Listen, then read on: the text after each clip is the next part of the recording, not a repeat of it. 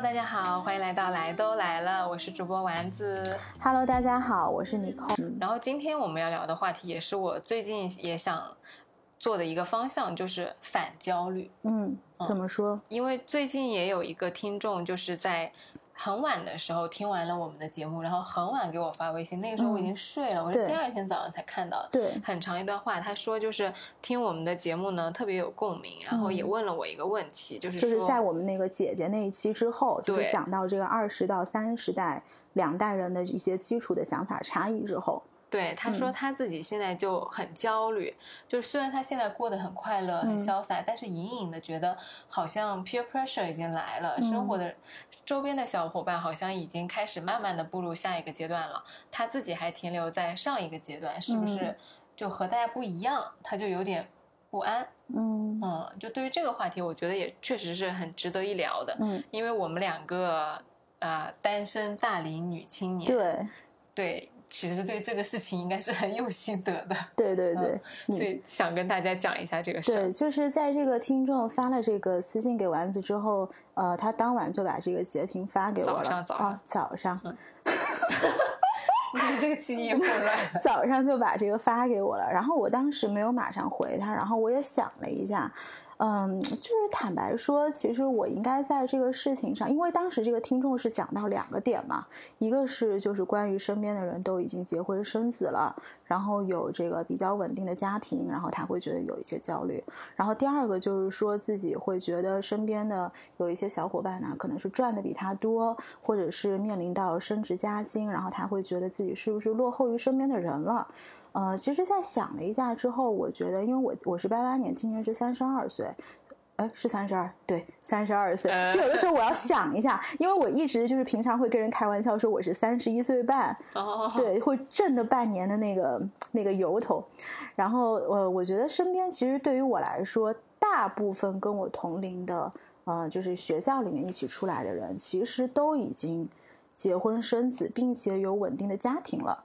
所以当那天丸子给我看到这个问题的时候，我就就是因为我觉得这个事情是一个非常 personal 的，是一个 case by case 需要来根据你自己的实际情况来分析的，所以我只能说跟这个听众来，或者是就当做大家探讨一下，就是我自己是怎么看这个事情的。嗯，我觉得就是这个身边的人都结婚生子，有稳定的家庭，对于我来说是有焦虑也有不焦虑的点。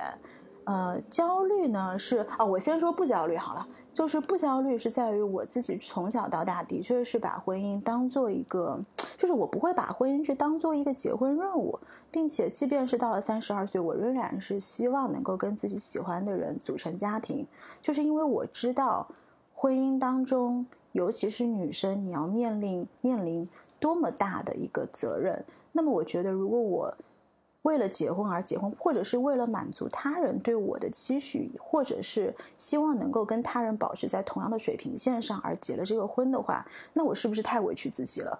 嗯，你懂我的意思吗？就是我不懂为什么，就是我那我图什么呢？我不是平白无故的找了一个不那么顺眼的人，还得承担家庭责任？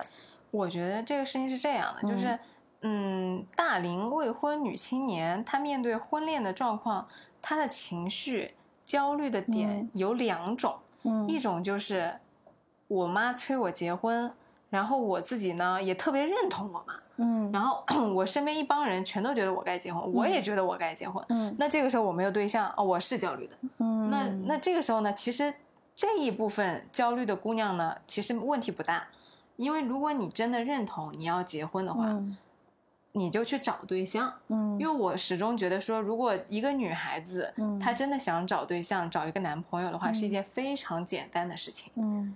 呃，不知道怎么找的详情，去翻我们前面几期 关 关于主动去谈恋爱的那个指南。哎，那一期可是我们二十期里面数据表现最好的一期。真的吗？对，然后其次是那个，就是跟大家透露一下啊，就是其次是那个什么异性啊，异性哪一点会吸引你对对对那一期，嗯就是去看一下我们之前是怎么说女生要怎么样出击去找对象的。嗯我觉得这个是不担心的。如果你是发自内心的认同，呃，你要找对象，然后你身边的人也催你找对象，嗯。那么就不要焦虑，因为你最重要，你的方法都有了，就是去找。嗯。那有一种什么样的人会焦虑？就是我妈催我找对象，但是我觉得我不应该 settle down，我觉得大家是不对的，然后我我不想去屈从于大家，嗯，但是呢，我自己内心呢好像也不是很坚定，我也不懂什么样是更好的，而且我也怕，如果我没有结婚，我以后是不是找不到更好的了？就是在一个没有很坚定的状态下的人，我觉得他才容易焦虑。嗯就这种非常摇摆的，没想好自己要什么，然后身边的人会一直不断地催他，嗯会比较焦虑。嗯，然后你呢，你就属于那种你已经想好了，你对婚姻和对未来的另外一半其实是有比较清晰的那个我愿意为了什么而去 settle down，你是比较能想、知道你自己想要什么的，嗯。所以呢，你在面临这个问题的时候，你的内心是坚定的，嗯。你就不会很焦虑。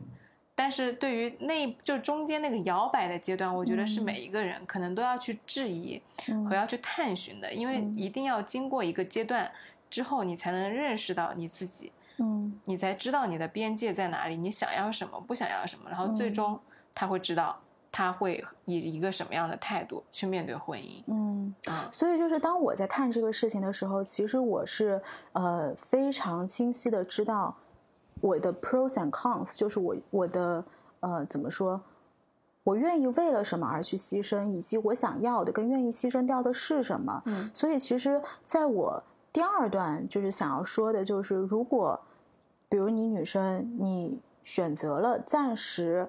忠于你自己，你不想为了结婚而去进入婚姻，那么你要知道的是，everything comes in with a price。就是我经常喜欢说的那句话，就是凡事都是有代价的。那这个就进入到第三第三种人，嗯就是除了第一种他认同这个价值观，然后他没有对象，嗯。然后第二种是我不知道我自己想要什么，然后身边的人一直催我，然后再到你你现在这个状态就是我知道我想要什么，然后我和我身边的人不一样，嗯那我难不难过？我焦不焦虑？嗯我觉得如果是这样子的话，那就会演变成一个和没有同类，然后再努力的去对抗外界的这样一个状态，会有一点。嗯，其实我觉得对，至少对于我自己来说，就我们跳出这个问题啊，就是单纯讲什么东西会引起焦虑，我会更会让我引起焦虑的是那种我知道我跟别人不一样，我在对抗所有人的状态，而不是说我不知道我能做什么，我要的是什么的状态。因为当你不知道你要什么的状态，你其实是你是一个 open book，你是一个 open picture，你可以去做各种各样的探索。嗯，对吧？嗯你就是一条路，你走到头，你发现我不想走这条路，那这就不是你想要，那你换一条道再走。我觉得这个其实它它要占据你的精力跟时间，会让你不那么焦虑，反而，嗯但就是那种你在对抗全世界的时候，是让你觉得。时不时你会怀疑一下自己，当你碰到什么事情，你会怀疑一下自己。那是你现在的状态吗？嗯，我觉得我是在随时调整那个 pros and cons，就是我对于婚姻的焦虑，现在是要比我二十八、二十九岁的时候少的，哦，因为我觉得我现在比二十八、二十九岁的状态更加明白了，也看到了更多各种各样的婚姻。是，嗯，不管是那种就是你过得特别幸福，然后全家其乐融融，或者是那种呃，可能婚姻中有一些不是那么满意的地方，嗯就是各个方面，当你都看到的时候，你才能够去更好的衡量什么东西是你想要接受跟不愿意接受的，以及不愿意妥协的。是，嗯，但是我觉得就是大家还是要呃根据自己的情况，然后就是想好你如果选择了跟外界对抗，那你是不是能够当最坏的情况发生的时候，你能够承担那个后果？嗯其实我觉得呢，“对抗”这个词呢，可能有一点悲壮，嗯。因为我觉得，其实我是觉得我跟身边很多人不一样的，但是呢，我也不想去对抗他们，因为我觉得到最终我会有一个和大家和谐相处的结果。哎，我觉得这个真的是 case by case，因为我相信很多会在这个阶段在这么深夜提出这样的问题。当然，我不是说这个听众啊，我就是说很多现在的小姑娘，她可能会包括一直面临着父母的催婚啊。就当时如果你这个事情是 constantly 一直在你的生活中转悠的时候，你这个时候你不想结婚，真的是你会觉得你在对抗全世界。是是是，对，是因为。啊，你可以先说，我待会儿可以插播一个很很有意思的事情，这是昨天晚上发生的，我刚才已经跟丸子讲过一次了。对，你先说。因为我为什么不觉得他在对抗？因为可能我身边没有这个压力，就我暂时没有遭受到我的亲友，嗯，呃，师长对我催婚的这样一个问题，所以我不觉得我在对抗，而且我会觉得我慢慢的找到了一些我的同类，嗯，啊，我在寻找的过程中，我会遇到一些和我。志同道合的人，我不觉得我是一个人。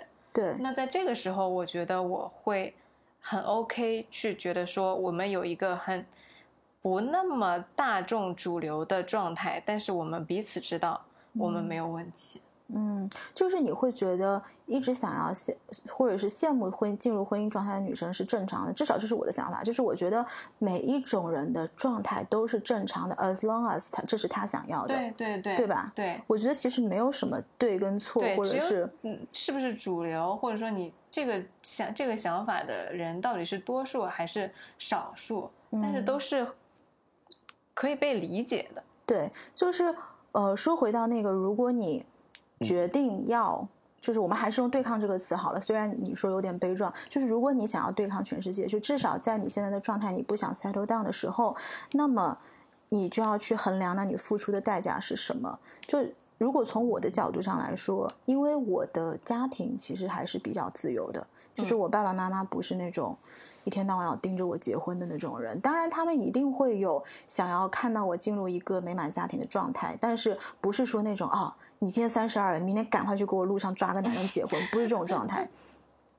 所以现阶段对于我来说，我不结婚要付出的代价，只是说，当你人生遇到什么事情的时候，你的情绪是不是有人依托？嗯，然后或者是当你呃需要一个去商量什么事情的时候，你是不是身边有这样的一个人能够知你的冷暖，然后能够给你提出很实质性的，并且你们是目标一致的这样的一个呃建议？对。呃，并且其实还有一点，当然这个不是 apply to me，就对我来说，并不是在我身上会发生。但是我曾经有听过一些不是生活在一线城市的女生跟我抱怨，就说，呃，如果不是像北上广深这样的城市，可能在有一些三四线城市结婚，对于他们来说也是一种社会属性。就是女生你可能到了一定的阶段，在他们这种小地方，如果你不结婚，的确会有异样的眼光，并且我曾经也被很多。呃，就是不是一线城市的男男女女来问说啊，就是带着一种同情的眼光来问说啊，你怎么还不结婚啊？你你爸妈不催你吗？就是很多会，我也会，我你还在外面出差。我朋友，我朋友的妈比我妈都着急。对，但是一般其实到这样的情况，我是不会去做任何解释的，因为我知道。我会很惊讶。我不惊讶，我一点都不惊讶。不是，因为我知道我是可以理解，但是我会。我不会站在那个人的角度上去考虑问题，因为我觉得我不想接受到这样的声音，嗯，所以我就就你觉得他干扰到你了？对，我会觉得，呃，就你这样的想法，我会觉得说你确实是一个善意的，嗯，关心，但是我不想要你这种关心，嗯嗯，就是我我能理解这种关心，其实从你的角度会有一点 offensive，就是你觉得你被冒犯到了，对对，就是你这么这种口吻，是不是觉得我错了？但实际上，你要知道，我们只是只是个人选择不一样。但是我会很 OK 的知道，就是因为我们的生长环境不一样，所以我也并不会放在心里。我会觉得说，原我会比较惊叹，人和人之间竟然仅只隔了五个小时的动车，但是思想差别竟然有天翻地覆一样的。对，的确是很大，所以我就会感叹这个生活的美妙之处，就是只有五个小时的车程，甚至两个小时的飞机距离，人和人之间的差别比物种跟物种之间的差别都要大。你的狗都不会问你，你怎么还不结婚？我的干，我的爸爸在哪儿？狗粮没有两袋了。对，所以我有时候觉得这个事情很搞笑的。嗯，所以我真的觉得，就是对于结婚生子这个东西，真的都是 case by case 来讨论。所以我没有办法说给到任何人一个比较统一的建议说这个事情的标准答案是什么，没必要，没必要。对对对，但是我就觉得说到底还是那句话，就是凡事就是衡量好你自己的边界以及你自己的你觉得的利弊。然后我还有一个观点就是。嗯，我觉得人生很多很多事情其实都是你无力掌控的。你越看重的事情，越是你无力掌控的。比如说，我们大到生老病死，小到嗯，even 是如果有些人很在乎职场，然后他可能是职场上的一些危机，这些东西可能都是他无法掌控的。可悲的如果，如果就是婚姻这件事情。就对于我来说啊，我觉得是可以选择有无，早晚和谁，以何种方式。那么，呃，这个事情对于我来说，就是今年三十二岁的年纪，我觉得是不焦虑大于焦虑的。但是我保不准，可能我到三十五岁又是焦虑大于不焦虑。所以我觉得这是，即便对于我自己也没有一个标准答案，这是一个流动的，人是流动的状态。对，但是我会非常呃建议，就是。不管是女性朋友啊，其实所有人，就是你，当然男生不太会跟男生讨论情绪的东西，就是你一定要有一帮这种很好的闺蜜。就是我说这种闺蜜，可能不是说什么陪你看展啊、喝咖啡啊、旅游啊、吃饭的这种闺蜜，是那种是在影射我吗？不是啦，我们是 business partner，OK，就是是那种就是智商在线，然后头脑清楚，知道你这个人是怎怎么回事，并且三观跟你相近，见识也跟你差不多。并且会实话实说的闺蜜，你这个又让我想起了我大学的时候把冯唐那个给大龄文艺女青年的十条建议打印下来的行为。嗯，就那个里面就写说，其实男，呃，没有无意冒犯啊，他说的，他说男性就是比女性低等很多的生物。嗯，你女性实在是不想结婚也无所谓，你就找几个同样跟你志同道合的人，到时候一起。搞就是相互养老，然后每天喝酒吹牛，快乐的不要不要的。嗯，哎，但是我不觉得，我不认同哦这个话。就是我觉得婚姻上的伴侣，或者是包括你的男朋友，能够给你带来的情绪上的，就是他能填的这个空缺，跟你的闺蜜填的空缺是不一样的。啊，我是说，就是对。就是没有必要说以每个人所有都结婚。如果说你觉得你需要伴侣，那你就去找伴侣。嗯，如果你觉得你不需要伴侣，你就去找不需要伴侣的人，也是可以和你搭伴的。嗯，或者说又你又觉得说我连伴都不需要，那我就一个人自己过，对，爽的不得了。对的，就怎么样都是 OK 的。就是没有，我觉得焦虑的来源就在于我觉得我和别人不一样，然后我就有点不坚定。嗯，我到底这样。是我是不是应该这样？嗯，如果你自己又特别坚定，我想要这样，而且我觉得我应该这样，我觉得焦虑就不存在。嗯，但是我在想一个问题，就是因为我们俩的父母都不是那种疯狂催婚的，因为我在想，我在假想，如果说我的爸妈真的是每天都在盯着我要相亲啊，要结婚，我觉得我会烦躁，但是我不会焦虑。但是你说这个事情的解决办法是什么？你也没有办法跟你爸妈说，把你的一套理论说给他听。他不会理解。有些事情呢，就像你刚刚说的，是没有解决办法的，或者说他没有一个很快的解决办法。没有什么事情是能。就是不是所有的事情你都能完美掌控的，但是起码我们在面对问题的时候，你首先要区分一下你的情绪到底是什么。焦虑和烦躁是不一样的。嗯。然后面对焦虑和面对烦躁的时候，你的解决方案，你面对你自己的时候也是不一样。嗯。但是如果你父母一直催，如果你处在这种摇摆的阶段，不知道你自己是不是，因为很多其实二十四、二十五岁的女生，她其实是不知道自己的选择是对是错，以及我。做出这个选择，我要面对的是什么？对对，那这个时候你我会去疯狂的尝试，我会去约会很多的男生，然后去尝试我到底喜欢什么样的男生，然后呃什么样的男生适合我，以及我到底适不适合亲密关系。嗯，然后这个呢又要引到我们前面那一期这个春天请出去谈一场恋爱吧的话题。对，嗯，请大家去考古 那一期，我们真的讲的非常好，就大家，而且那期好像评论也挺高的，对不对？哦，我来给大家插播昨天晚上我发生的那个催相亲的故事。呃，就是昨天晚上我跟我一帮闺蜜在一起吃饭，然后有一个闺蜜她是一个艺术家，然后呢，她的妈妈是那种很典型的上海妈妈，就是觉得我那个闺蜜跟我同年，她觉得哇，你三十二岁了，你怎么还不结婚？哇，你好可怕！哇，你不要一直赖在家里哦。然后后来她妈妈在她刚刚回国，大概三年前的时候，给她介绍过一个男朋友，然后这个男朋友是那种呃在。北京啊有非常好的单位，然后是那种爸妈都喜欢的单位，你知道吗？然后也赚着非常非常好的收入。三年前我闺蜜跟她就没有什么特别多的下文，然后她妈妈那天又翻出来这个人说，她说。哇，他说你要不然再联系一下这个男的，然后他说当年也没有很主动啊，现在都三年了，他说如果你还他还没有找到女朋友，你们俩不是正好吗？然后后来我闺蜜开始坐下来跟他妈妈说了一堆理由，然后说到一个就说他说三年前为什么没有去跟他接触，是因为我觉得我是喜欢艺术的人，他是那样生活的人，然后我觉得我们不是一个世界的。然后他妈妈一听着急了，就问了他一句。你是哪个世界的？然后他问他你是哪个世界的，然后这一句话就把我闺蜜整个问傻了，你知道吗？我觉得他妈妈这个太京剧了。对，我觉得其实有的时候父母真的是也挺可爱的，特别的智慧。我觉得你是哪个世界？对，这就跟你那个，你你配钥匙吗？你配不配？就是那那几个保安的那几个灵魂发问：你是谁？你从哪来？你去哪去？还有那个配钥匙的大叔说：你配吗？嗯哦。好吧，好吧，你是哪个世界的？嗯，你是哪个世界的？真的，对，这个就是这是一个问题，就是当面临所有的小伙伴都进入了人生下一个阶段的时候，而我们还在呃快乐的单身的时候，会不会有这样的一个问题？嗯，我总结一下呢，就是我觉得你首先要去分辨一下，嗯，你的情绪到底是什么，你到底是处在哪一种？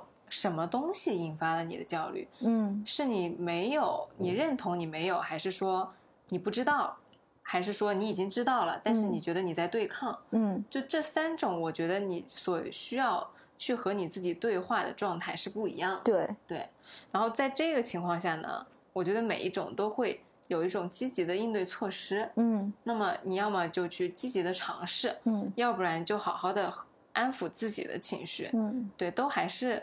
可以去有迹可循的，对的，嗯，然后第二个就是那个听友还谈到我，我有点忘记他有没有谈到工作了，但是我觉得这也是一个很容易被提起的，就是。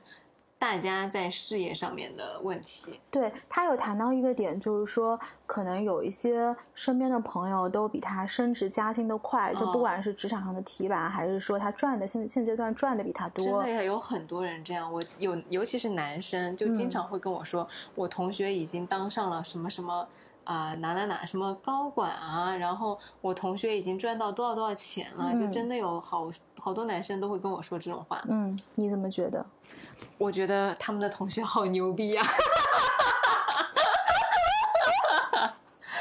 嗯，好吧，我来说说我是怎么想的。我觉得对于我来说分两种，就是一种是当你真正的朋友。真正身边的好朋友，就是你打心底里认可的那些人，他可能赚的比你多，或者是比你升职加薪。其实升职加升职，我不一定会觉得很焦虑，但是加薪我会觉得很焦虑。说到底就是个钱的事。对，但是这个加这个焦虑的点，我不是会觉得说我以后的生活会过得不如他们，而是你要知道，伴随着升职加薪而来的是你们的距离，你们的世界差异会越来越大。是，这个是我会比较。嗯，会比较不愿意去面对的，因为当你们距离越来越大的时候，一定是你们走的越来越远。他去和他的世界的人会走得近，你会你会和你的世界的人走得近。确实，这是一个你不愿意承认，但是是一个非常现实的事情。嗯，然后还有一种情况就是，可能你职场上，就是包括你，比如说你你们部门啊，或者是你们 team 里面的人，你会有看到一些后浪的力量，然后可能他们刚刚进来，然后呃业务能力比你好，或者是。包括为人处事啊，或者是说话的方式啊，都比你优秀的时候，其实这个就对于我自己来说，我是觉得还好，因为呢，我还是回到那句话，这个都是 case by case，就看你自己的人生规划是什么样的。因为就是对于我来说，其实我还是一个相对来说看重自由，就是比起。职场上的这一套规矩，我更看重自由的一个人，嗯，所以我会期待以后我能够有一个自己赚钱和糊口的本事。就是我对于这种大企业的高管，他不是我的理想所在，所以我就觉得在职场上，我能够把我自己分内的工作做好就可以了。那么后浪后面的小朋友，因为其实这个事情，如果你从一个非常怎么说，就是社会学的角度上去去解释，那么你后面呃你的坑是越来越少的，你后面的竞争激烈是是越来越激烈的，那么必然的你后面的小朋友是越来越优秀的，就是你从整个社会的受教育程度来说，也一定是这个样子的。你像我们爸妈年代有多少研究生，我们有多少研究生？那么我们当当我们是研究生的时候，我们有多少人过了，比如说某一张你们职业的执照的证？可是现在小朋友是不是进来大家都有这个证？嗯，对，这就是一个社会演变的，我觉得这是一个必然的趋势。你是说就是达到一定的事业高度是一件越来越难的事情，对的，所以我们没必要去苛求，你是这个意思吗？对，但是这个事情的前提是，你要知道你自己对于你现阶段职场的规划是什么样子的。如果你的志志气就是我就是要当你现在这个企业的高管，或者是我就是要有一官半职，那么请你发愤图强，这就是个优胜劣汰的社会。如果对，如果你比如说你更看重看重的不是在企业里面的这种。呃，成就，而是你看重你个人的一个，就是不管是你能赚到的钱啊，或者是你能够有多少，就是会多少技能，有多少眼界。如果你看通的是这个，那么你这个东西还是那句话，everything comes in with a price。这个都是我觉得是一个取舍跟平衡的事情。嗯，我觉得对于工作焦虑呢，大部分年轻人可能焦虑的点还是不知道他们的边界在哪里。嗯就是其实到了三十往后，嗯人会越来越知天命，嗯，也会知道自己的命。对那么这个时候呢，反而确实是不焦虑了，对，因为我们会坦然的面对自己的局限。嗯但是刚毕业的年轻人为什么焦虑？就是他会觉得我能干一些事业，但是嗯我不知道我能干成什么样，以及我也不知道我现在这个着力点在哪儿，对，也不知道这是不是一条对的路，适合我的路。这个就会焦虑。嗯，因为我还是我记得挺清楚的，就是我刚工作的时候有找不到那个理想的工作状态的时候，我非常的苦闷。我跟我呃小伙伴聊完之后，我就坐在那个我们公司那个地铁站门口的那个马路上，嗯就不动，嗯就是很压抑的一个状态，就坐那坐了很久。嗯，然后前就前几天，嗯我。又和同样一个小伙伴，我们就在还是在那条马路上又聊了很久。嗯。我就跟他说：“我说我我就给他指那个地方，我说当时嗯我。就坐在这里跟你聊完之后，在这坐了一个小时。嗯。然后但是现在呢，我整个人就放松多了嗯。啊，因为我虽然我到现在也没有找到一个自己很满意的工作状态，但是我嗯。起码比那个时候知道很多我自己的边界和我自己想努力的方向。嗯，我觉得这个是年轻人很容易焦虑的一个点，就是嗯我不知道我自己要什么，我既不知道我能做什么，不知道我自己想做什么，也不知道我自己能做成什么。哎，那是不是这个？如果通过如果是这个逻辑的话，其实我会鼓励年轻人不要害怕出错，应该去试错。你觉得呢？试试错是没问题，但是就是可能，嗯，你年轻人刚工作的时候，就是不断的，我觉得是一个蛰伏的阶段，就是你其实那个每天重复劳动或者说苦力工作是很多的，嗯。但是在这个时候呢，你没有一个很快速的质的飞跃的时候呢，你在不断的累积你那个量的时候是很苦闷的，嗯。你会有一个好像看不见方向的感觉。啊，这不，嗯。这其实不是试错，因为它是一个累积，它就是一个单纯的枯燥的、乏味的、重复的工作，会有那么样一个阶段。对这个阶段，我当然可以理解，就是不不都不光说是年轻人了，其实我们现在的工作就是。我觉得每一个人在每一个阶段，不管你是在什么岗位上，除非你真的做到了很高的管理岗，那可能你每天的工作都会有一些比较就是柔软的、流动的那种那种 part。但是其他人其实都是有很多这种机械式的工作。但是就是我想说，这个为什么是试错？就是年轻人在积累这种呃重复性工作的时候，你什么？就是在什么时候你知道这个东西其实不是你想要的，然后这个东西你是看不到头的，这个东西你是应该在这个阶段放弃的。我觉得就是我的手上的工作，如果我我觉得我不喜欢，那么我要把它做好。我把它做好，我证明我可以做得好了。我不是因为我做不好我才不喜欢它的，嗯我是做好了，然后我不喜欢它，我要走了。那这个时候我走的会很潇洒。嗯，你走的时候，你是心里面没有任何的对自己的埋怨的。对的，对，因为我觉得其实绝大多数工作你是可以通过你自己的努力把它做好的。对，嗯，你不存在一个就是，当然了，除了那种特别恶心的老板，然后就是特别恶心的团队，那这个是另外说。但大部分情况下，我们都是可以通过自己的努力把自己手上的工作做好的。那在这种情况下，就不会存在说，呃，刚刚说的那种情况。那我想问你，就是你跟这个听众的呃年龄也差不多，你觉得你职场上有 peer pressure 吗？没有，你是都没有 peer 是不是？丸子是他们部门年纪最小的，他都不知道 peer 是什么，不要说 pressure 了。我的我的压力更大，好吗、嗯 p e e r pressure 只是在于你同龄人嗯取得了一定成绩，你有压力。我每天都面对着我那些前辈，我的压力直接会变成。哇，他们的能做到那么好，嗯为什么我不能？真的，嗯我每次就是他们在讨论一个问题的时候，我都会看着他们，心想说，为什么叉叉叉能够嗯提出这么就是有有想法的观点，但是我却从来没有想到，嗯真的会很自责的。但是突然有一天，嗯，当我得知那个同事比我大八岁的时候，你爽的不得了。我瞬间啊、原来你比我大八岁，嗯我就嗯放过我自己了。嗯，这个确实是，行，那要不然我来做一个 ending 吧，很少有我做 ending 的时候。行嗯，就是其实今天我们讨论两个问题，我觉得就像我开头说的，这都是一个 case by case 非常 individualism 的一个事情。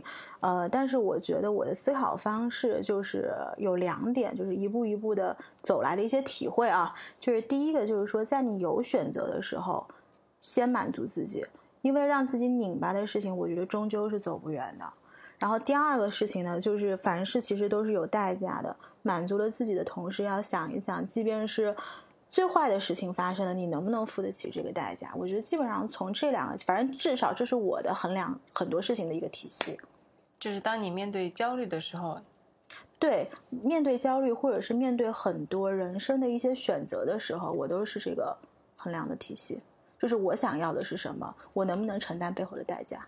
你真的是一个跟我完全不一样的人。嗯因为我的切入点一定是为什么我会有这个情绪，我的情绪是什么？嗯到底是哪一种？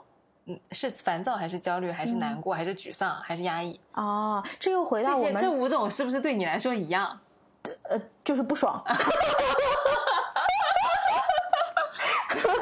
对，然后所以就是，嗯然后当我有这种情绪的时候，是什么导致了我这个情绪？嗯然后我再去想说，那面对这个情绪，我有什么方法？就我是这样子的。哦，然后当我把我自己理顺了，其他的剩下的事儿那都不叫事儿。对，这又让我想到上一期我们不是有一个分歧点嘛？就说你说你是回应情绪还是回应事情？嗯我说我永远都是回应事情再来回应情绪的。我都是把情绪搞定我剩下的事儿就做的特别快乐。好的，那我们就求同存异的结束这一期好，完美的播客。